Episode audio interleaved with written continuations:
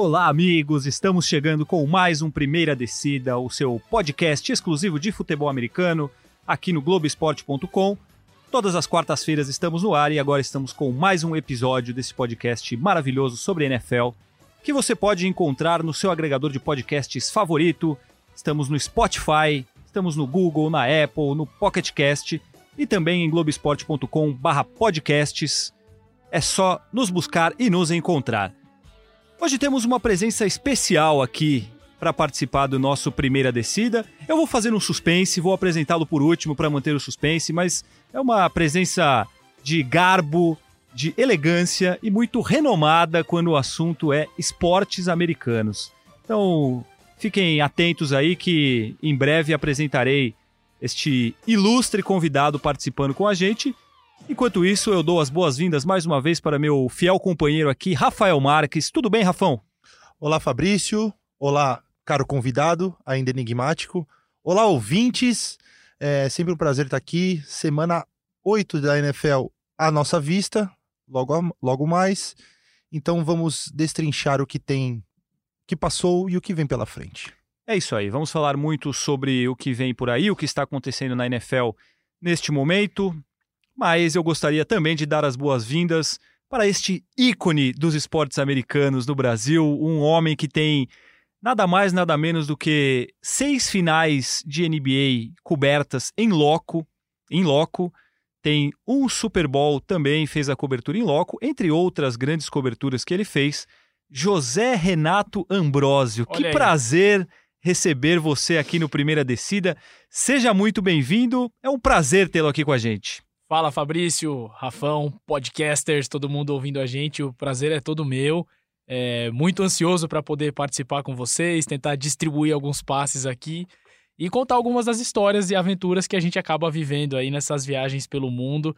É, é um espaço muito legal para a gente debater e discutir mesmo. Então, já que você falou sobre contar histórias e aventuras, você cobriu o Super Bowl do começo do ano passado, começo de 2018, Super Bowl entre Philadelphia Eagles e New England Patriots, jogo em Minneapolis. Queria que você contasse um pouco para os nossos ouvintes como que é a experiência de cobrir um Super Bowl, o que, que acontece durante a semana, como foi essa experiência que eu acho que é uma experiência única, né, na vida, principalmente de um jornalista. Ah, tá na listinha ali de eventos que a gente sonha em cobrir, né? Foi o Super Bowl 52, é, foi no maravilhoso estádio do Vikings, que era a grande novidade então.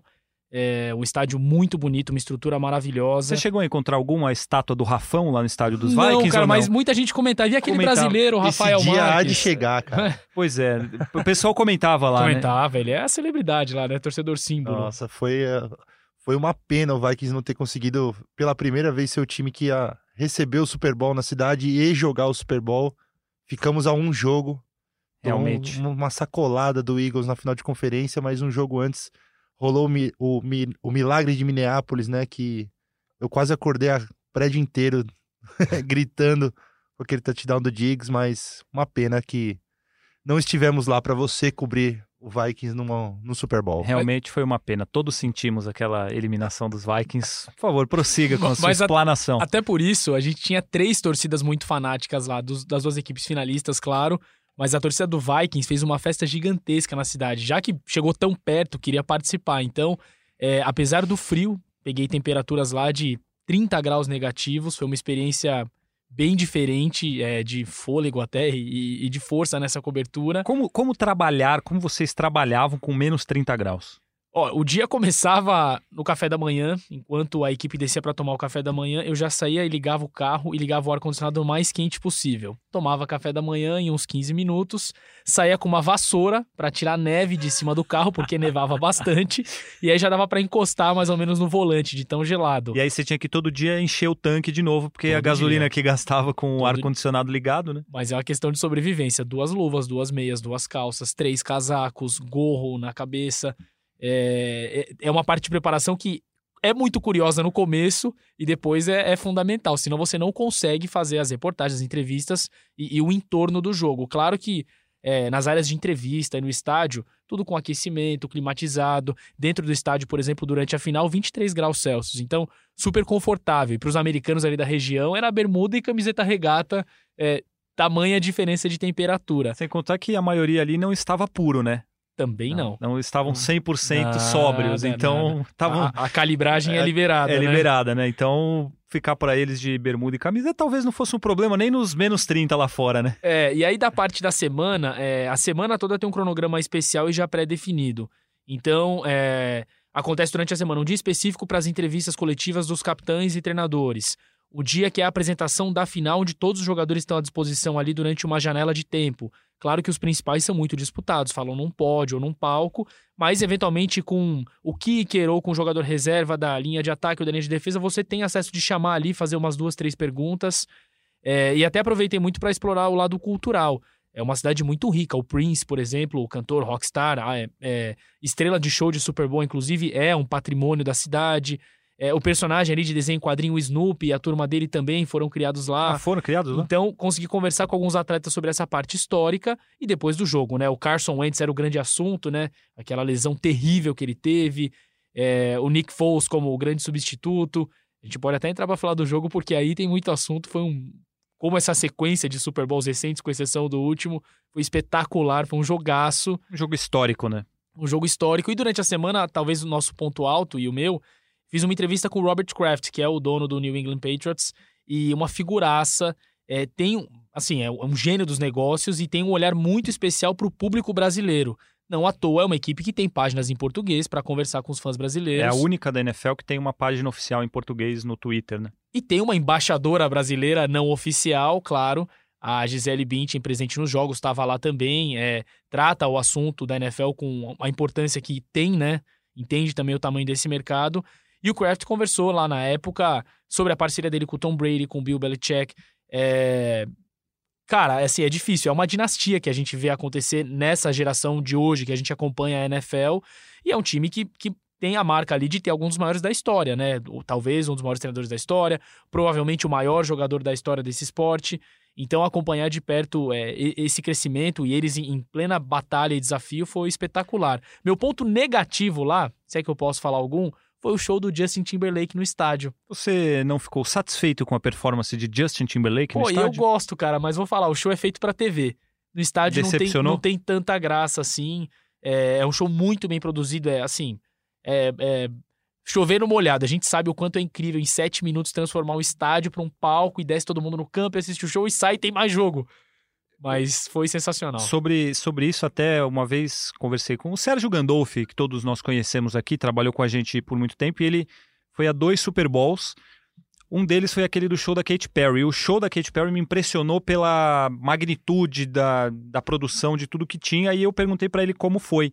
E ele falou que de onde ele estava, e não era longe do gramado, ele não conseguia ver direito, não conseguia. Não era exatamente um show muito bom, assim, para você acompanhar do, de ali, dali do estádio de onde ele estava. Eu acho que é meio que recorrente isso, né? Um show mais para televisão do que para quem tá no estádio. É, a audiência é de centenas de milhões de pessoas pelo mundo e essas pessoas, de fato, são, são privilegiadas.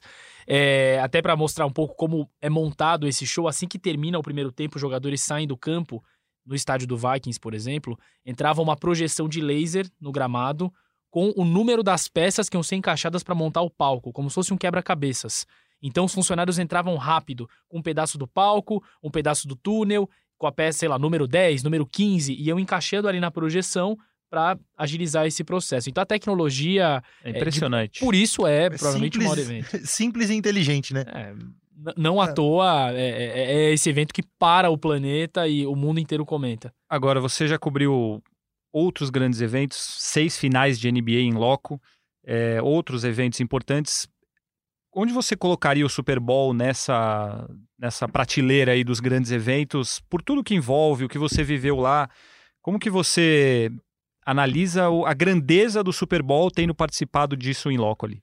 É, é algo que eu me perguntei bastante, assim, quando terminou a viagem voltando para o Brasil, eu pensava no que significa aquela semana toda que culmina em um grande evento, um grande jogo de um esporte que, em tese, é o esporte de um país, né? Não é, não é um evento mundial, como é uma final de Copa do Mundo, que eu já tive presente, uma final de Jogos Olímpicos, que eu também já tive presente. é, de NBA, são coisas muito grandes. A própria NBA tem um mercado estrangeiro muito maior do que a NFL. né? Tem, tem. O basquete tem tradição mundial, apesar do basquete FIBA ser um e o da NBA ser outra, né? Vai diminuir um pouquinho aí com essa briga na China, É, lá, né? é, vai perder alguns milhões de telespectadores. É uma preocupação grande, assunto para outros podcasts. Mas, cara, eu acho que tá na primeira prateleira indiscutivelmente. Se você pensar que um jogo, um jogo decisivo, a NBA é uma série, os Jogos Olímpicos é, é um mês inteiro, e acho que os Jogos Olímpicos, no total, são o maior evento esportivo do mundo, é indiscutível. A Copa do Mundo vem ali brigando, mas também é um campeonato inteiro. Você pensar que um jogo em uma semana mobiliza toda aquela estrutura, todo aquele dinheiro, toda aquela quantidade de comida, por exemplo. Cara, é surreal a organização, o alto nível, o engajamento da cidade, das pessoas, dos funcionários para fazer o melhor possível ali e no final dos jogadores, são os protagonistas. É a noite da vida de todo mundo que tá ali. Jornalistas trabalhando, recepcionistas te atendendo, os jogadores participando. Então é um clima contagiante e até arrepia, cara, de lembrar, porque todo mundo quer dar o seu melhor naquele momento e é um negócio surreal. A experiência é muito cara para quem é brasileiro, o dólar não favorece. Eu encontrei muitos brasileiros no estádio, então se alguém eventualmente tiver oportunidade, eu garanto que é, Precisa- é única, né? Precisa daquele planejamento, né? Guardar o dinheiro o ano inteiro, uns dois anos agora. É, porque tá caro. depois- é. Tá caro. Agora Miami é o próximo, é até mais acessível, mas mesmo assim continua caro. A... Tanto ingresso nem se fala. Ingresso é um absurdo conseguir, mas hospedagem, chegar em Miami é mais barato do que chegar em Minneapolis. clima também Só não vai tentar chegar de maneira ilegal porque é um perigo, mas de avião é mais barato do que ir para Minneapolis. Pra gente encerrar essa parte, os jogadores, você falou da, da entrevista que você fez com o Robert Kraft, dos jogadores, você está acostumado a cobrir futebol, assim como eu também estou aqui no Brasil. É uma diferença, acho que inexplicável o acesso que a gente, que vocês têm, enfim, que os jornalistas têm aos grandes astros, a facilidade que se tem nos esportes americanos em geral, mas falando especificamente da NFL, comparando com aquilo que a gente vive aqui no Brasil, né? Eu tenho um grande exemplo dessa viagem que pra mim define. Minneapolis é uma cidade muito fria, muito gelada, e talvez o maior ponto turístico de lá seja um shopping center, que é considerado, era considerado o maior shopping center dos Estados Unidos. Dentro desse shopping existem dois hotéis, um no lado leste, um no lado oeste. Cada time ficou concentrado em um dos hotéis. No meio do hotel, um centro de convenções, praça de alimentação, onde eram realizadas as entrevistas coletivas. E o shopping center, assim como no Brasil, durante a semana fecha lá 10 horas da noite nós, jornalistas brasileiros, acostumados e gostamos muito de trabalhar, quase que invariavelmente somos os últimos a ir embora da sala de Sim. coletiva, da sala de imprensa. A gente fica escrevendo, gravando, mandando material. E aí a gente saía na praça de alimentação para tentar comer alguma coisa antes de voltar ao hotel. Os jogadores dos dois times desciam e iam comer lá nuggets, sanduíche, salada Como se fossem taco, pessoas normais. juntos dos dois times, andando pelo shopping, olhando vitrine no meio de público, jornalistas, eh, adversários. Isso na segunda, na terça, na quarta-feira. Tudo bem, ali é um momento pessoal. Nenhum jornalista vai lá esticar um microfone ou um gravador para tentar conversar. Mas é uma convivência impensável nesse nível de evento que a gente está falando. Além disso, os eventos todos oficiais. Então, um dia da semana, todos os jogadores estão à disposição num salão gigantesco, cada um com uma mesa com o seu nome na frente durante uma janela de uma hora. Você chega lá, entra na fila e tenta conversar um pouquinho se der tempo. Não dá para falar com todos, mas você prioriza.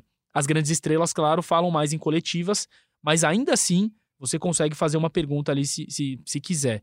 Então, é, é um tratamento muito profissional dos dois lados. É, de entender que o espetáculo é o jogo em si, mas de que é, conversar com os fãs através dos jornalistas faz parte também do trabalho de todo mundo. Até essa questão da proximidade, do shopping que você falou, mesmo o que você falou, o jornalista não vai chegar lá porque é o momento pessoal do cara, mas fazendo uma comparação, a gente faz algumas viagens de Libertadores, aí a gente quer entrevistar um jogador, enfim, do clube, e a gente precisa entrevistar, que seja na, na, na calçada na frente do hotel, na porta do hotel, porque o sinal fica melhor para fazer a transmissão ao vivo. Não, o jogador não pode sair do hotel. Isso porque é um jogo de primeira fase da Libertadores contra um time ruim do Peru, mas ele não pode sair do, do hall do hotel para ir até a calçada ali na frente, porque não sei o porquê. E, por outro lado, você tem uma final de futebol americano, uma final de NFL, um Super Bowl dessa magnitude, e os jogadores andam no shopping tranquilamente, comem ali seu frango Carson frito. muleta comendo nuggets. Então. Passou na minha frente. Eu falei, não é possível. O que, que tá acontecendo aqui? Pra gente é um, é um negócio impensável isso, por aquilo que a gente está acostumado, e, na minha opinião, isso deveria ser o correto. Todo mundo estar no mesmo nível de importância no mundo e não jogadores serem colocados como astros intocáveis, como acontece aqui. Rafão, antes da gente seguir para nossa nosso debate semanal sobre NFL, você tem alguma outra dúvida, algum questionamento, alguma curiosidade para tirar com José Renato Ambrosio ou podemos seguir em frente? Ah, eu queria saber quem que te impressionou mais de ver de perto, assim, seja entrevistando, seja em campo mesmo, quem te impressionou mais? E por que foi o Tom Brady? Ó, nessa eu podia falar que foi o Nick Foles, né? Foi impressionante nesse sentido de não esperar tanto Sim. do quanto o cara podia entregar. Mas eu acho que, assim, o Tom Brady, obviamente, né? Pelo currículo, pela criatividade, pela reinvenção anual que o cara faz, todo ano ele volta diferente, melhor. Eu acho que o Edelman foi um cara muito impressionante. O quanto esse cara é confiante nos momentos mais decisivos, assim. Deu uma bucha, joga pro Joga cara que ele nele. resolve. E, e, e você vê isso de perto, pô, mesmo nessa decisão, assim, terminou 41 a 33 numa virada espetacular do Eagles, mas ele era a bola de segurança ali do Brady. E, e é um cara, assim, é, não é tão forte, não é tão alto, mas é muito inteligente, pô, tem uma leitura de jogo acima da média. Então, esse foi um cara que eu observei bastante ali no jogo. Falei, é um, é um cara especial. E... Foi MVP de finais, né? Não sei Sim, se sim. na última contra o Rams ou na no última, da do foi Falcons. na última. É, isso é um assunto que o Rafão costuma tocar muito aqui. Você viu o Tom Brady de perto? Ele é bonito mesmo? Que homem. Tá aí, Rafão. Eu, né? Satisfeito já? Você já teve sua, Eu. já teve sua dúvida sanada. E para você que está estranhando, por que, que José Renato Ambrosio está participando com a gente? Se você ainda não sabe, ele é um novo contratado, novo algumas semanas, do Grupo Globo. Então, se você quiser ver José Renato Ambrosio na sua televisão ou na internet também, você entre em Globoesporte.com, você veja no Sport TV, você veja na TV Globo, porque agora ele é nosso e por isso ele está participando aqui do Primeira Descida, trazendo essas informações, essas curiosidades sobre as coberturas internacionais, sobretudo de NFL, que ele cobriu o Super Bowl entre Philadelphia Eagles e New England Patriots no ano passado, aquele jogo impressionante, vitória do Philadelphia Eagles. Agora vamos para o nosso debate semanal aqui sobre a NFL. E a gente falou sobre esse Super Bowl que o New England Patriots venceu. Mas o que está acontecendo agora na NFL é que o New England Patriots desponta como o grande favorito, porque faz uma campanha espetacular. E aí o que mais chama a atenção, pelo menos para mim, é o seguinte: os Patriots todo ano têm um ataque muito forte, porque tem Tom Brady, tem tinha o Gronkowski, enfim, e se reinventa a cada ano. Mas o que tem acontecido nessa temporada é uma defesa não tem como descrever o que a defesa vem fazendo. Impecável. Impecável, espetacular, absurda. A defesa do New England Patriots está jogando muito. São o saldo de pontos do New England é de 175 pontos até agora na temporada. Isso é a maior marca desde 1920, a segunda maior marca da história. E a gente vai lembrar do Baltimore Ravens campeão lá em 2000, que tinha uma defesa que falam que é a melhor da história. Mesmo assim, o saldo de pontos dos Patriots é maior do que o daquele time. O, o que aconteceu com a defesa do New England Patriots? Ela é a melhor da NFL mesmo? Como que esse time virou essa máquina defensiva que foi de uma hora para outra? Ela já era boa o ano passado, tanto que no Super Bowl limitou os Rams, acho que é três pontos, se eu não me engano. Mas esse ano tá impressionante. O que que tá acontecendo? Batendo em bêbado. Só. Só. Não, gente, agora eu vou falar sério. os caras estão jogando super bem e tal, mas você pega os adversários que o Patriots tá jogando contra, é vergonhoso. Tá, mas os Olha outros aqui, ó. times só Olha pegaram aqui. time bom. Olha aqui, olha aqui. Não, se, se você for, for forçar, for comparar é, força de calendário, o Saints, por exemplo, que tem uma defesa estupenda também, já pegou adversários muito mais difíceis. O Packers, que tá com uma defesa super boa também, pegou adversários muito mais difíceis.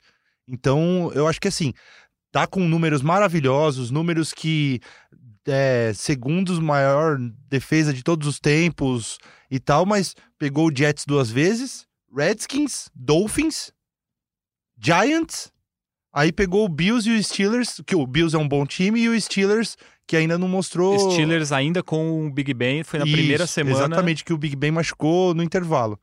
Mas assim, é, é isso que eu queria dizer. Tipo, tudo bem, estão jogando super bem. É, Devin McCourty, Jamie Collins, é, com números maravilhosos de interceptações, líderes da NFL. Mas tão, o, eu acho que conta também, a gente tem que levar em consideração que eles estão jogando contra adversários muito fracos. Então, eu só queria fazer essa ponderação. Mas, Rafa, não. mesmo com adversários mais fracos, mostrar que eles estão amassando esses isso, adversários não é um sinal? Isso, não. Podiam estar é um ganhando sinal, é um tranquilamente, sinal. mas estão amassando. eu só queria não, ver eles, eles continuarem fazendo isso. Eu acho que a gente tem que esperar até o fim da temporada regular. Porque aí vão pegar Kansas City, vão pegar Packers, vão pegar times difíceis com ataques bons. E aí, aí eu acho que a gente vai ter a, a base de comparação real. Mas você acha que não vai fazer. Não, obviamente que isso não vai fazer, mas não vai continuar sendo um nível altíssimo Pode ser que essas... continue, pode ser que continue, mas não dá pra gente saber. Eh, dentro da base de comparação do que a gente viu o Patriots em campo até agora, eu acho que. Ó, não tem o que comentar. Tá, tá, assim, tá com atuações perfeitas. Mas eu acho que a gente tem que esperar até o fim para ter uma base de comparação justa. Porque esse começo de temporada, o calendário ajudou muito o Patriots também. Então eu posso colocar o senhor numa saia justa? Pode. Estamos aqui para isso, né? Na, sema na, semana passada, você elogiou muito o Sandarnold e disse que poderia sim, complicar. Sim, sim, sim. Aí, sim. esta defesa interceptou o Sandarnold quatro vezes. Nossa, e ele ainda teve dois fumbles, acho. E os Cowboys são um time bom. E os Jets ganharam dos Cowboys. Sim. E aí os Patriots vêm e ganham de 33 a 0 em New York com quatro interceptações. Uhum. Eu acho que são sinais de que não Sim. é uma defesa normal. Ou certo? que o jogo do Sandarno contra o Cowboys foi fora da curva. Pode ter sido. Também. Pode ter sido. Não, mas falando sério, eu, eu acho que tá muito tá muito acima do esperado. Sim. Concordo sim, com sim. você que são adversários fracos, exceto Bills e Steelers, mas é muito os números são impressionantes. É, é o que o Zé falou tá passando o carro, tá amassando os outros times. Exatamente. E tem time que não tá fazendo isso.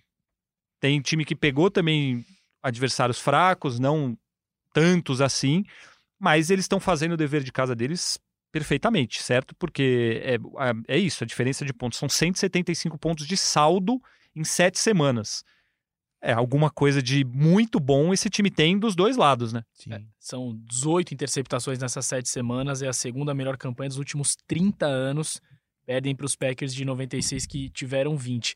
E é curioso também como esse chaveamento, pelo menos esse começo de temporada, ele acaba definindo também a sequência. É, tem times que já começam oscilando e isso tem um reflexo que depois você não consegue mais voltar atrás.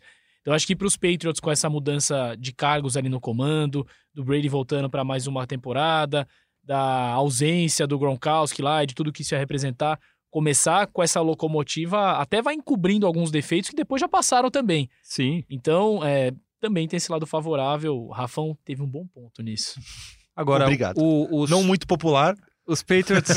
não, não, eu concordo. É que eu acho que a gente tem que exaltar porque é muito impressionante. Mas, por exemplo, os Patriots não têm um coordenador defensivo.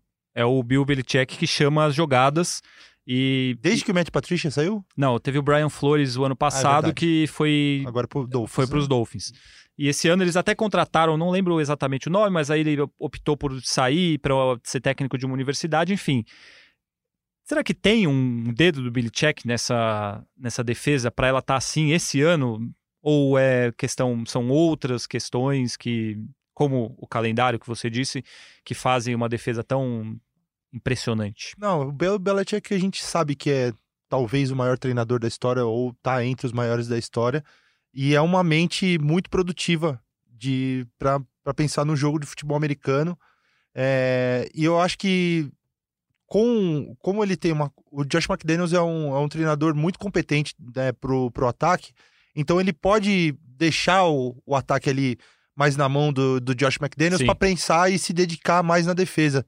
Também ser um coordenador defensivo. Então, eu acho que é esse fator também. Então, o Bill Belichick, com, com calma ali para pensar só na defesa e deixando o ataque meio de lado ali na mão do, do, do Josh, ele consegue é, pensar em, em, coisas mais avançadas e, e fazer a, a defesa trabalhar em, em ali em, em, com Formar, em, em, táticas diferentes. Exatamente. Eles variam muito exatamente. de posição também. É um time que se adapta muito facilmente àquilo que o Billy Check propõe. É, é um time diferente, sem dúvida. Agora, sete vitórias nenhuma derrota. Isso tudo que a gente já falou. É um time com potencial para 16 vitórias e nenhuma derrota? É difícil pensar nisso, porque acho que esses cruzamentos mais para frente ainda vão custar condição física de jogadores importantes, então é, acho um pouco imprevisível. Mas tem um outro dado que é bem interessante para a gente entender essa marca dos Patriots até agora. Somando até o Super Bowl do ano passado, são oito jogos, são 30 pontos concedidos. E, e alguns touchdowns que eles sofreram não foram. Acho que nessa temporada eles sofreram um touchdown de passe só, porque foram a partir de fumbles, enfim, acho que até de interceptação, não sei, mas só um, um passe para touchdown eles sofreram desde o Super Bowl, que tem muito a ver com isso também, né? 30 pontos, 27 nessa temporada, praticamente metade da temporada. A melhor campanha da história numa temporada de 16 jogos é dos Ravens em 2000 com 141 pontos sofridos. Então, assim, lógico que essa média deve mudar, deve se alterar, mas é uma marca, é impossível ignorar tudo isso. O que não significa, respondendo a sua pergunta, que eu acho que vai ser um time que vai ter 16 vitórias. Não acho. Acho É, que não. Tem Acho confrontos bem, bem espinhosos aqui pra frente. Tava dando uma olhada agora. É, daqui duas semanas pega o Ravens Eu em, acho em Baltimore. Eu acho que ganha. Dá pra, gan- não, é vai ser favorito, mas é um jogo bem difícil. Depois pega o Eagles fora também. Dois jogos seguidos contra Baltimore e contra Filadélfia fora. Também acho vai que ganha. pegar Dallas em casa. ganha. bem grande chance de ganhar. E aí eu acho que o jogo mais difícil que eles têm nessa sequência vai ser o Texans em Houston, com o Deshaun Watson jogando do jeito que tá. Acho que ganha também. É um jogo bem complicado. E vai, na sequência, pega o Chiefs em casa. Aí é mais complicado. Esse é Talvez jogo seja o grande tá todo mundo jogo. esperando, né? É, Talvez seja o grande o jogo. Mahomes pra... já, já vai estar de volta. Sim, sim. É, então, assim, são jogos difíceis.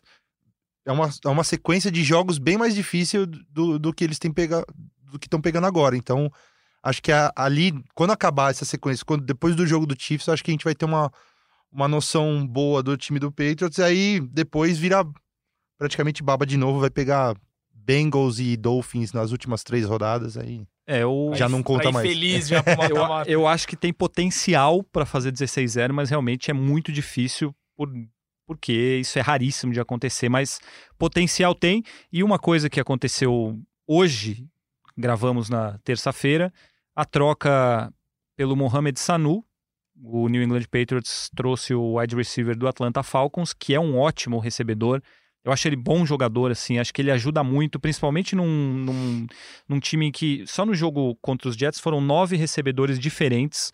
Então o Tom Brady ele varia muito, ele descobre recebedores que ninguém imagina. Tem até um lá com o nome de vodka lá, Orlovski, Orlovisk, sei lá.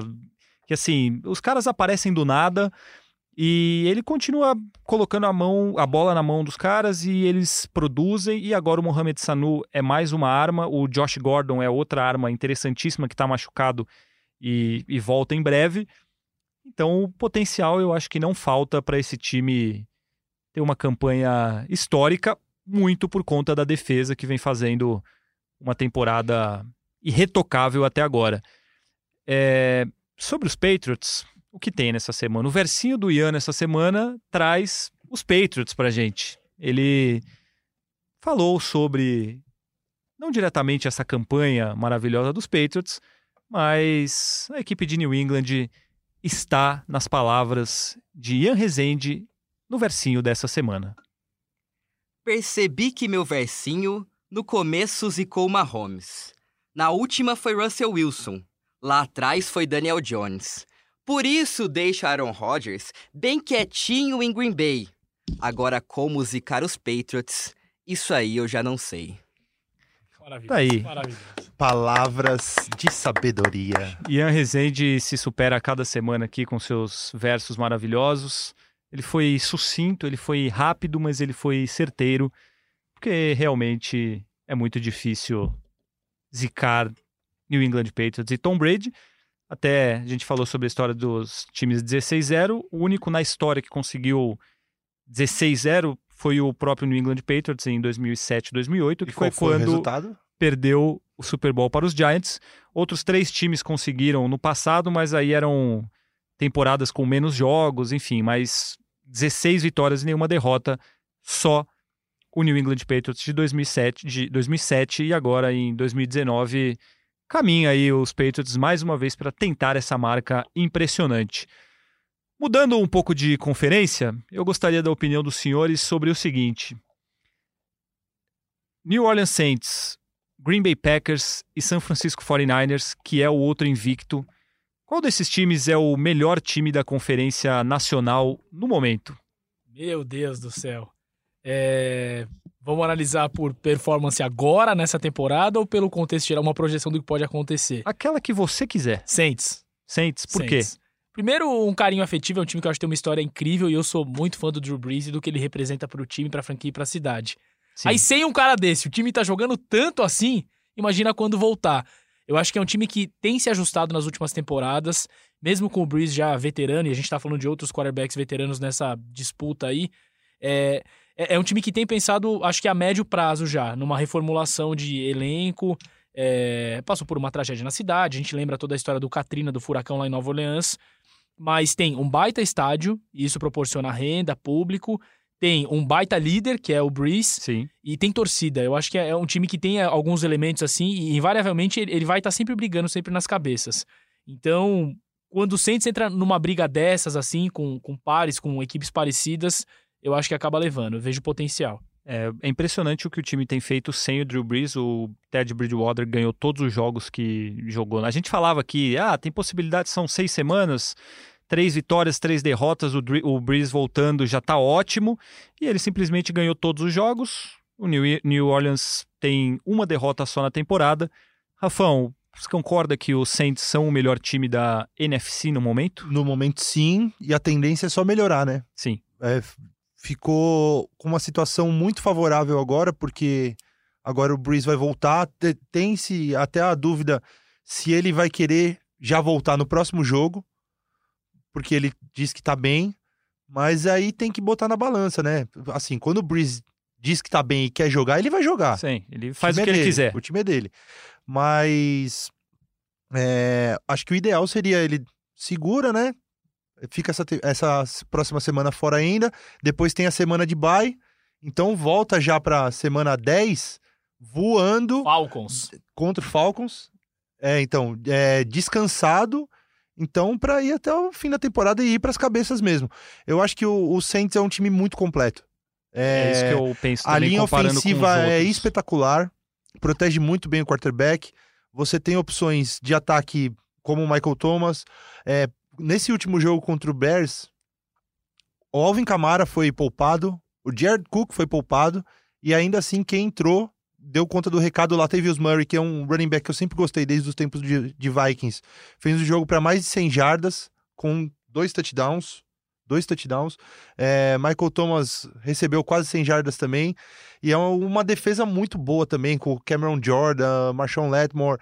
É, então, o time mais completo que tem, na NFC pelo menos, e com grande chance de Super Bowl. O Packers, eu acho que tá, tá mostrando, tá acima do que eu esperava. Eles estão também conseguiram fazer boas contratações na, na defesa. A dupla dos Smiths lá, o Preston e o Zadarius, é, botam muita pressão no quarterback adversário. É, e o Aaron Rodgers começando a entender o sistema ofensivo do Matt LaFleur, é, tem tudo para ficar assustador o ataque do, do Packers, que ainda sofre muito com lesões, né? Da, o Davante Adams fora. Mas o, o Packers conseguiu agora com o Aaron Rodgers fazer um jogo de quarterback perfeito, né?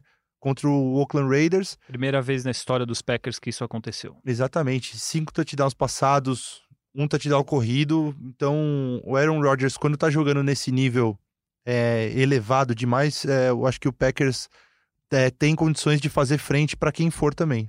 Mas hoje você acha que os Saints são um time Sim, melhor? Sim, e o 49ers tá com aquele negócio, tipo, uma campanha invicta ainda, pegou adversários fracos, sim, tá na mesma, mais ou menos na mesma toada do, do Patriots? Patriots, mas fra- alguns adversários fracos, mas alguns outros mais fortes, ganhou do Rams.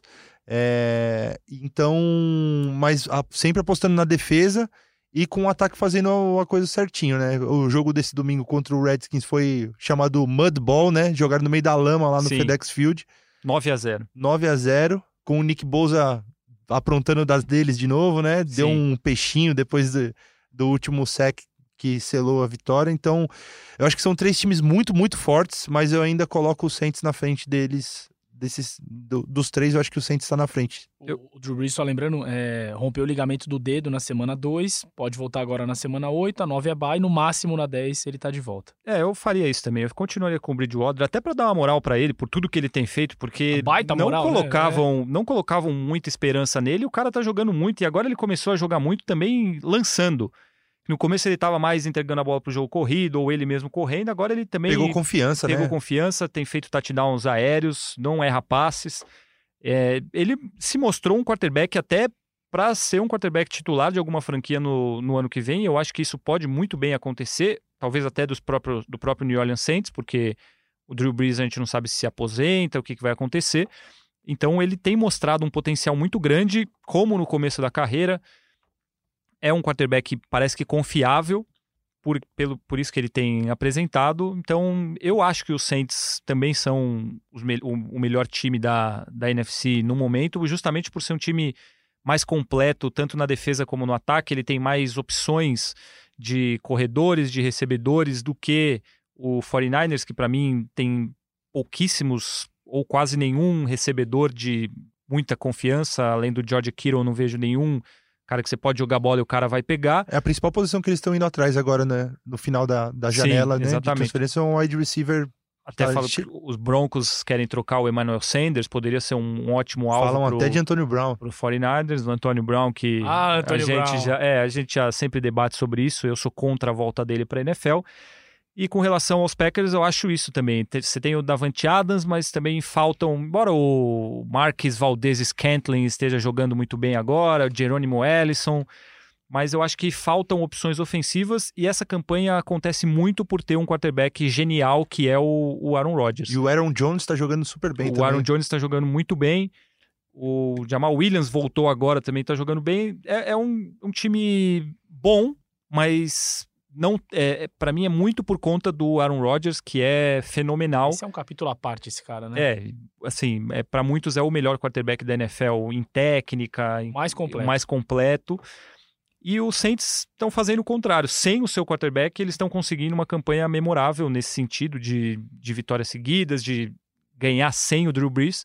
Eu acho que a hora que ele voltar vai ficar ainda melhor. Então acho que todos concordamos que o New Orleans Saints hoje e pensando até para o fim da temporada com a volta do, do Drew Brees é o time a ser batido na NFC, certo? E com um grande treinador também, né? Sem com o dúvida melhor nenhuma. treinador, Sean Payton, talvez um dos melhores treinadores da NFL também. Ali, acho que Belichick, É, o Belichick e- tá em um outro nível e, aí Sean ele Payton depois. Acho que ele sempre foi assim, né? Inventivo. É um cara que consegue criar coisas novas e, e, pô, acho que o Saints com o Sean Payton tá, tá muito bem representado ali no, na sideline. Sem dúvida nenhuma. Vamos passar rapidamente pela situação de Patrick Mahomes, que no jogo de quinta-feira saiu machucado, um problema no joelho. Existia a possibilidade até de ficar fora da temporada, mas o resultado foi o menos pior possível para o Kansas City scenario. Chiefs. Três semanas mais ou menos de ausência.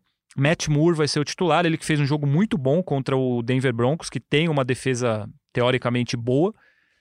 E ele vai ser titular nessas semanas. Esses três jogos que o, Patrick Mahomes vai perder vão ser contra Green Bay Packers, Minnesota Vikings fora de casa e Tennessee Titans em casa. Essa lesão do Mahomes, ela muda em alguma coisa o cenário da Conferência Americana pensando em playoffs? Talvez dos Chiefs perderem jogos que façam com que o time perca o descanso na primeira rodada, talvez o mando de campo, enfim. Vocês acham que isso tem uma influência, pode ter uma influência direta nos playoffs? Pode. Pode. É, a gente tá falando, não tô falando de qualquer jogador também, por mais que seja um jovem jogador, o Mahomes é o impacto, sei lá, um exemplo, é o LeBron chegando na NBA. Não é um cara que vai passar pela NFL e já tem mostrado isso mesmo com a lesão. É um cara que vai marcar a época dele ali de algum jeito. Já está marcando por, é. pelos recordes que ele tem conseguido e por ter sido MVP na primeira temporada dele como titular, querendo ou não, ele já tem feito história, né? Ou até LeBron e Curry, vai. O Curry mudou um pouco do jeito do basquete ser jogado na NBA e talvez o Mahomes mude um pouco também a função do, do quarterback ali. Ele é um cara que tem outros atributos que a gente já pensou que o Cam Newton de repente teria, outros caras que surgiram assim com essa força, esse, esse potencial de fazer o que quisesse dentro de O campo. Russell Wilson, o Russell talvez. Wilson, com certeza. Mas o Mahomes acho que já mostrou mais do que esses dois em menos Sem tempo. dúvida. Embora Então- não tenha sido campeão como o Russell Wilson foi, mas o, o Mahomes talvez ele seja mais diferente, né? Deu tempo ainda, né? Sim. Vamos dar tempo pro Marromão aí. É, eu acho que sim, acho que muda o cenário. É, é um time que se moldou e se montou para essa temporada em volta dele. A lesão foi uma fatalidade. Na última sexta-feira, dia 19, veio é, essa boa notícia, entre aspas, de que dos, dos cenários todos era o menos pior. Então ele volta a tempo ainda do time brigar pela temporada, mas minha opinião, palpite, vai variar. É, então, eu acho que assim, a gente até comentou isso fora do ar, eu acho que a gente já tem exemplos o suficiente nessa temporada para não descartar os times quando seus quarterbacks se machucam. Temos vários exemplos disso. Vários né? exemplos, né? O, o próprio Colts, quando começou a temporada, que a gente, pô, o que, que vai ser do Colts agora que o Andrew Luck, uma semana antes de começar a temporada, é, se aposentou. Tá aí o Jacoby Brissett mandando bem demais. Teve o melhor jogo da carreira agora no- na semana passada contra o, contra o Texans. Então, e vários outros exemplos, Kyle Allen, Carolina Panthers, Mitchell, é.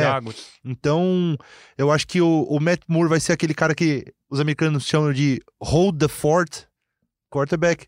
É o cara que vai segurar a bronca ali enquanto o Mahomes se, se recupera. Eu acho que ele vai acabar ficando fora quatro jogos ao invés de três, porque olhando ali a, a tabela, são esses três jogos que você citou. Na semana seguinte tem o Chargers fora, e aí depois tem a semana de bye. Talvez ele volte só Dependendo de como o Sim. time jogar sem o Mahomes, com o Matt Moore ali, se o Matt Moore tiver dando conta do recado, é, porque é um time que tem outras opções, né? É um time que tem um sistema ofensivo bem definido pelo Andy Reid, Mas que depende muito dele também, que né? depende muito do Mahomes, mas que acabou, acabaram, não sei se era aquele ímpeto, é, pô, o Mahomes se machucou, vamos, vamos jogar por ele aqui. O, o jogo contra o Broncos, o, o time continuou jogando bem depois da, da saída do Mahomes e, e vamos ver se de repente eles conseguem manter um nível, apesar de dois jogos bem difíceis agora na sequência contra o Packers e contra o Vikings.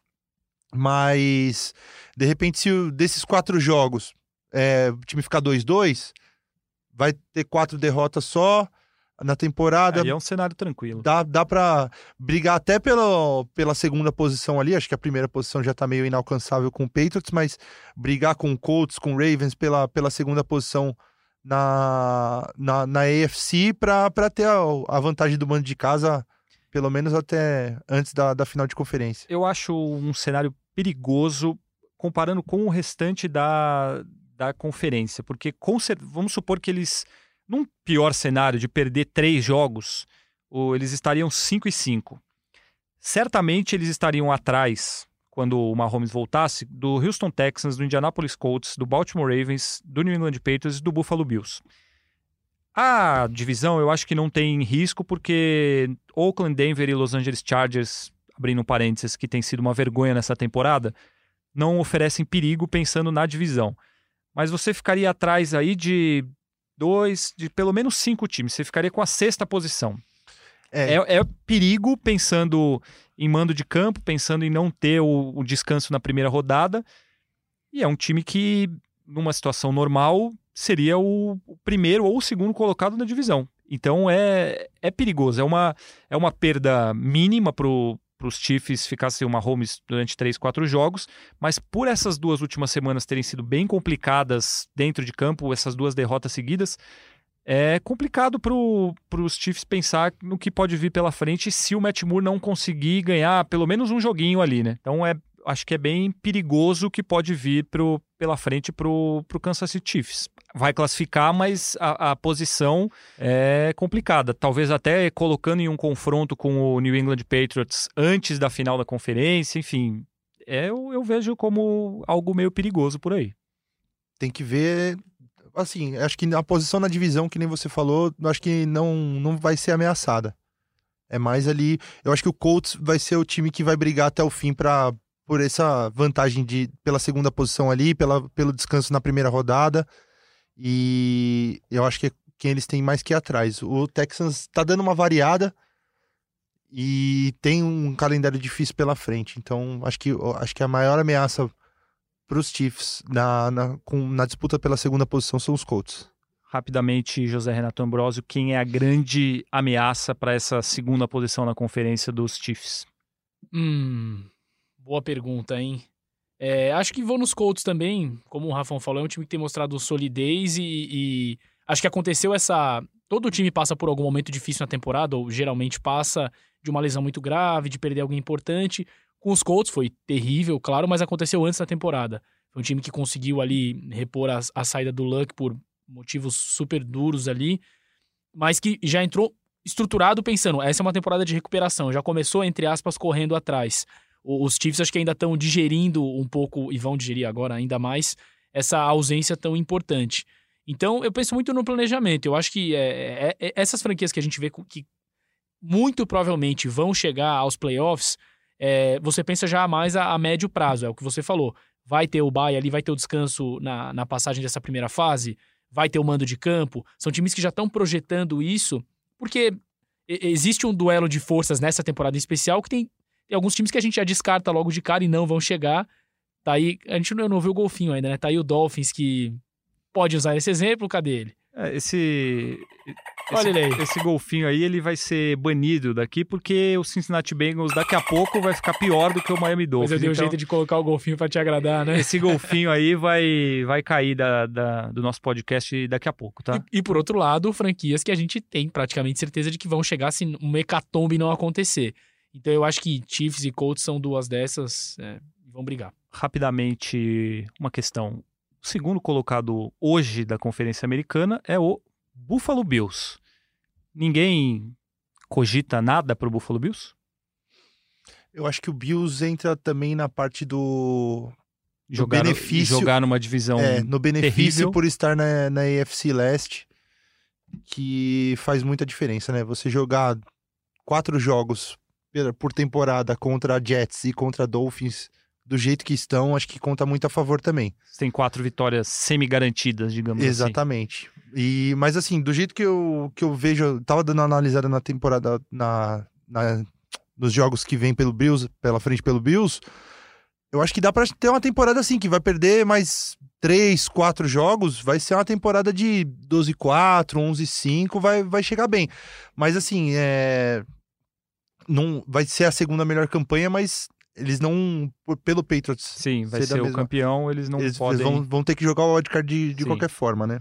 Mas é um time ok, né? Assim, um É time um time ok. A por... gente falava no começo da temporada, né? Quando a gente analisava que era um time flat, né? É, não ele tem é bom grandes em- destaques. Ele é bom em tudo, mas ele não é ótimo em nada e nem Exatamente. ruim em nada. É um Exatamente. time E é uma ok. defesa muito boa. Uma defesa a defesa boa. tá jogando super bem.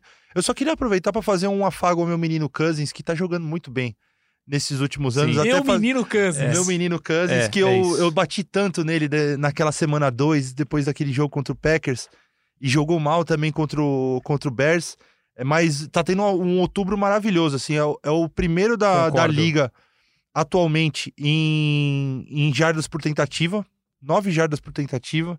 É, nos últimos três jogos foram mais de 300 jardas em média, é, 10 touchdowns passados, 75% de taxa de, de, de, completa, co- de passes completos.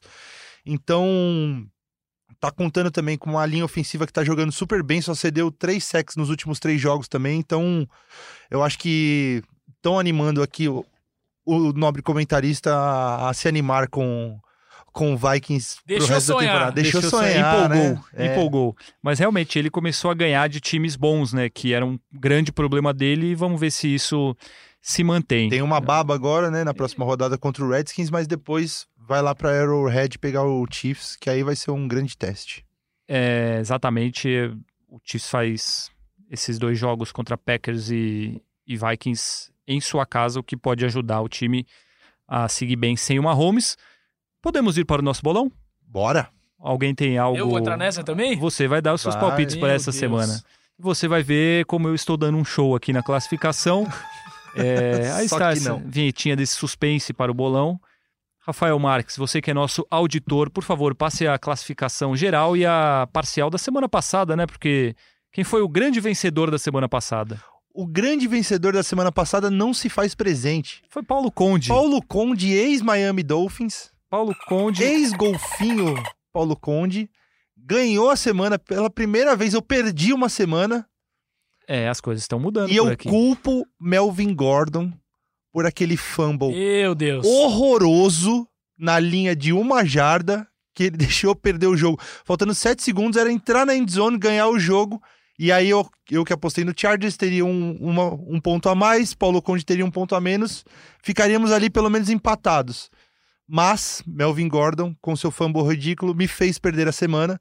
Paulo Conde ganhou com 12 acertos. A produção ficou em segundo com 11. Olha só, hein? A produção surpreendendo. Eu fiquei em terceiro com 10 e você, para variar, foi o último, junto com o nosso convidado das, das últimas semanas, Diego Ribeiro, que também acertou 9. Então, por favor, Parcial- passe agora a classificação geral do bolão. Classificação geral de momento, é, eu estou em primeiro com 72 pontos, a produção em segundo deu uma chegadinha ali com 68, Paulo Conde com 65 e você com vergonhosos 59 pontos. A minha atuação tem sido ridícula, né? Eu, eu tenho dado alguns palpites aí pra tentar surpreender, mas eu vou voltar para minha para meu pensamento natural e eu vou palpitar de maneira séria e coerente, sem querer surpreender ninguém. Podemos iniciar o bolão então? Bora! Todos prontos? Vamos lá. Produção, você já está munido do seu microfone? Sim, senhor. Hoje temos Leonardo Bianchi aqui coordenando, produzindo este podcast Primeira Descida. Nosso GM. Exatamente. Então vamos começar com. Bom, eu já vou começar fazendo aquela pergunta que eu acho que ninguém vai votar no Washington Redskins contra o Minnesota Vikings em Minnesota, então vamos todos com Minnesota, certo? Certo. Certo. Bora. Então. Ressaltar que o voto é conjunto, o Henrique Totti mandou os palpites dele aqui, os que eu discordar eu desfaço. Exatamente, você que define, porque é você quem tá aqui dando a cara a bater, dando a cara a tapa. Atlanta Falcons e Seattle Seahawks em Atlanta. Alguém vota no Atlanta Falcons também, que tá sendo uma vergonha nessa temporada? Não. É, não vai estar rolando, né? Não, Seahawks. Então vamos todos com Seahawks também. Ahn, Chicago Bears e Los Angeles Chargers. Desculpa, eu pulei um aqui na minha lista. Buffalo Bills e Philadelphia Eagles em Buffalo. Produção, Bills. Rafão. Eu tô querendo apostar na zebra, viu? Acho que eu vou de Eu Eagles. também. É, eu acho que o Eagles. Em, algum, em alguma hora o Eagles vai ter que dar um chacoalhão ali, vai ter que melhorar. E eu acho que pode ser um jogo. E Pode ser esse o jogo contra o Bills. E é uma zebra pensando em campanhas, não em times, né? Porque acho que de time, o time do, do Eagles é melhor do que o Então, Bills. atualmente não. Atualmente, é. não, eu digo assim, eu Atualmente digo em é. elenco no geral Mas o, daquilo. o, o momento atual, o, o Bills tem mais time. O Bills tá jogando melhor que o Eagles. Mas uma hora eles vão ter que dar uma, uma sacudida aí pra não deixar o Cowboys é, distanciar muito, né? O jogo, o jogo é em Buffalo. Se Paulo Conde estivesse aqui, o que, que ele diria? Lá no Alfredo Jaconi, né? Que ele É, acha que é ele acha Jaconi ainda. Jaconi até hoje. É, até hoje. A Exatamente. gente corrige, ele acha que é Jaconi. É. Exatamente. José Renato Ambrosio, seu, seu voto. Eagles também. Acho que é um, um confronto bem equilibrado, apesar das fases diferentes. Mas acho que dá pra, dá pra roubar alguma coisinha fora. Eu vou com o Buffalo Bills.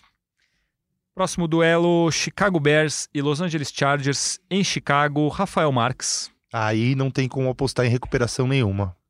Vai, vai, vai ser assim, um jogo de dois times que estão em momentos bem ruins. O Chargers eu já falei, né? Perdeu o jogo na. na com um fumble na end zone nos últimos segundos. E o, o Bears teve seu traseiro chutado pelo Saints também Sim. em casa. É, a defesa que era o pilar do time não tá jogando bem, ainda é uma das melhores defesas da liga, mas não é mais aquela melhor defesa da liga disparado. Então, eu acho que tem grande. Mas eu acho que nesse, nesse cenário aí o Bears ganha do, do Chargers. Produção. Bears. Eu também vou de Bears. Também. José Renato Ambrosio também vai de Bears. Bears. Detroit Lions e New York Giants em Detroit. Alguém vai apostar em Daniel Jones e New York Giants? Daniel Jones que começou bem, mas tem sido A produção. vergonhoso. A produção vai votar nos Produção vai Giants? de Giants. Vou, vou com o Henrique Totti nessa. E então, alguém vai mais de Giants ou todos de Não, Lions? Detroit. Vai ser o jogo pra se recuperar aí das três derrotas seguidas. Todos de Lions, então. Tennessee Titans e Tampa Bay Buccaneers em Tennessee. José Renato. É engraçado, né? Essa próxima semana são confrontos até mais, mais desenhados, assim, né? Pelo menos esses primeiros agora, tô vendo a lista ali na mão do Rafão. Esse jogo agora é em Tennessee? Em Tennessee, Hum, contra o Tampa Bay Buccaneers. sim. Vamos dar um voto de confiança pra torcida da casa? Vamos dar um Vamos de voto de Titans. confiança para a torcida da Titans, casa. vamos. Eu também vou de Titans. Produção, Acompanha os relatores. Rafão, Tennessee. Ryan Tannehill jogou super bem a última rodada. jogou super bem, deixando o Marcos Mariota no banco. Parece que ele não volta tão cedo, porque Tannehill foi muito bem. Indianapolis Colts e Denver Broncos. Em Indianapolis, acho que ninguém vai votar no Indianapolis Colts, Ah, desculpa, no Contra o Denver Colts, Broncos. né? É, no Denver Broncos, todos no Indianapolis Colts. A gente não está citando os votos de Paulo Conde, né, Rafão? Estamos esquecendo disso. Então, eu acho que dos votos aqui, é, Paulo Conte foi junto com a maioria. Só Então tá no, bom. no Buffalo ali que deu uma, uma diferença, né? Ele foi de Buffalo contra o Eagles, depois Minnesota, Seattle, Chicago, Detroit, Tennessee e agora Indiana também. Muito bem, então aproveite e já diga em quem ele vai votar. Bom, também aqui vai ser outro jogo que não vai valer nada, porque é Los Angeles Rams e Cincinnati Bengals em Los Angeles, Todos To- de Los Angeles. todos de Los Rams. Angeles Rams. É, New Orleans Saints e Arizona Cardinals em New Orleans também. Embora o Arizona Cardinals venha numa sequência muito jogo. interessante, muito boa, Kyle Murray jogando muito bem. O David Johnson tá machucado, é um grande problema para os Cardinals, mas Chandler Jones bateu o recorde de sacks na última rodada. sim, Sacou o Daniel Jones. quatro, quatro quatro vezes. vezes. Acho que foi a exatamente. terceira vez em, sei lá, 30 anos. É, realmente o time tá, tá embalando, é legal ver pela um time jovem, com um pensamento jovem, Kyle Murray como titular, mas contra o Saints fora de casa, acho que todos vamos de Saints, Saints. Saints. certo? Jacksonville Jaguars e New York Jets, aquele jogo que todo mundo tá esperando para assistir, só se fala em outra coisa em Jacksonville, José Renato. Meu Deus. Jaguars. Rafão, Jaguars, Paulão vai de Jaguars também. produção, Jets. Jets? Tá bom. Eu vou eu de... não sei se eu concordo com esse voto do Totti aqui, mas eu vou dar um voto de confiança nele, porque a última vez eu errei Ele quando eu deve ter mudei. escolhido porque é verde, né? Se É, você tá dizendo. Jaguars é meu voto também. Aqui um jogo muito bom, hein? 49ers e Carolina O Totti Panthers. pediu pra votar primeiro aqui. Ah, é. Tem o... Quando o jogo é dos 49ers, vem votinho bonito. Vai, por favor. Ganhamos feio, mas o que importa é ganhar. Rumo ao 7-0. Tá. Ou seja, o voto da produção é no San Francisco Quer ver? 49ers. Acho que até anotei aqui. É, vai ser o segundo. se- É, o, o 49ers só começou uma vez 7-0 na história. É Se conseguir, vai ser o histórica. segundo. Cê- é, Você tá dizendo vai ser, você já também tá votando? Se for, né? vai ser o segundo da história. Você vota em quem? Quero apostar numa zebra, viu? Quero apostar em Carolina. Então fica à vontade, você vai apostar em Carolina. É, lembrando que Ken Newton segue fora, ele segue teoricamente em recuperação. Acho que já poderia voltar por aquilo que se falava, mas a comissão técnica optou por manter Kyle Allen, que ganhou todos os jogos e não sofreu nenhuma interceptação. É muito justo que ele continue jogando. Vai ser um confronto bem bacana Vai de ser. Christian McCaffrey contra a defesa do, do 49ers, mas o McCaffrey vindo descansado da semana do bye também, Sim, acho que vai vir forte. eu vou votar no San Francisco 49ers. É, Zé falta votou? Você, votou. 49ers, 49ers falta também. você, José Renato Ambrosio. Paulo Conde votou em São Francisco. São Francisco. Só Muito eu, bem. vou ganhar sozinho esse. Ou não? Patriots e Browns não tem muito. Em New England não tem muita conversa, né? Não vai ser agora que Não vai vai acabar ser isso. agora. Não vai ser É, agora. eu aprendi a minha lição da semana passada É, de é, querer votar É, no Jets. apostou no New York apostar, Jets. é. Apostou no New York Jets. Por quê, cara? É um brincalhão, né? Depois eu sou criticado aqui pelos meus votos. Quem é o líder? É você, Ô, mas. segue o líder. É você, mas esse voto aí você foi errado. É, Houston Texans e Oakland Raiders em Houston. Produção. Ah, Raiders, vai. Vou acompanhar, vou acompanhar de novo o Totti. Eu tô meio indeciso essa semana. Rafão e Paulo Conde. Rafão e Paulo Conde de Houston. Eu Ou também vou de Houston. bounce back game.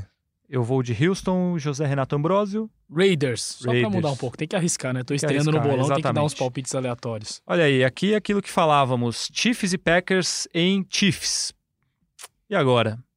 Vai acreditar Paulo em Matt Roberto. Moore? Conde vai de Green Bay. Hum? Eu vou de Matt Moore e Kansas City. Eu vou de Green Bay Packers. Produção vai acompanhar, vai de Packers também. Packers José Renato também. Ambrosio, olha aí. Esse é o jogo, hein? E fechando a semana também tem tudo Monday Night para ser um jogo ridículo. Pittsburgh Steelers e Miami Dolphins em Pittsburgh. E Acho que não há contestação de que o Pittsburgh Steelers vai ganhar do Miami Dolphins, correto? Correto. Será fácil? será fácil. Então tá bom, então. Raramente um jogo contra o Miami Dolphins não é fácil. Embora os Steelers não estejam lá aquela grande coisa, né? Mas vamos todos com os Steelers, certo? Vamos. Certo. A produção também foi com os Steelers. Sim, senhor. Então, muito bem, está encerrado o nosso bolão. Isso significa também que está acabando o nosso primeira descida, episódio desta semana. Falamos muito aqui sobre New England Patriots, a NFC, falamos sobre várias coisas. Rafão, obrigado mais uma vez pela sua presença. Um grande abraço e até semana que vem. Obrigado, amigos. Até a próxima. José Renato Ambrósio, foi um enorme prazer para a gente recebê-lo por aqui. Volte sempre. Voltarei. Esse é o recado que eu deixo e obrigado, um prazer aí. Contem comigo. Você gostou de participar do Primeira Descida? Pô, gostei demais, cara. Já vou pro carro daqui a pouco ouvindo o trânsito voltando para casa também. Olha, hoje se você tentar fazer isso, você não vai conseguir porque isso só vai entrar no ar Ah, amanhã. A partir da Então, quarta-feira. Quarta-feira, quando você vier para a TV Globo, aí você poderá ouvir o Primeira Descida, assim como você, caro ouvinte. Quarta-feira estaremos no ar em globesport.com/podcasts e no seu agregador de podcasts favorito, Apple, Google, Pocket Cast e nele o Spotify, que tanta gente perguntou. Não vai entrar no Spotify? Não tem no Spotify? Agora tem, estamos lá no Spotify, então você pode nos encontrar por lá. Agradeço também a Leonardo Bianchi por esta produção irretocável. Semana que vem estamos juntos novamente, certo? Sempre, sempre uma honra, cara. Sempre estaremos aqui. Então é isso aí. Muito obrigado a você, caro ouvinte, que nos acompanhou em mais esse episódio do Primeira Descida. Toda quarta-feira estamos no ar. Na semana que vem tem mais. Obrigado pela audiência, um abraço e até a próxima.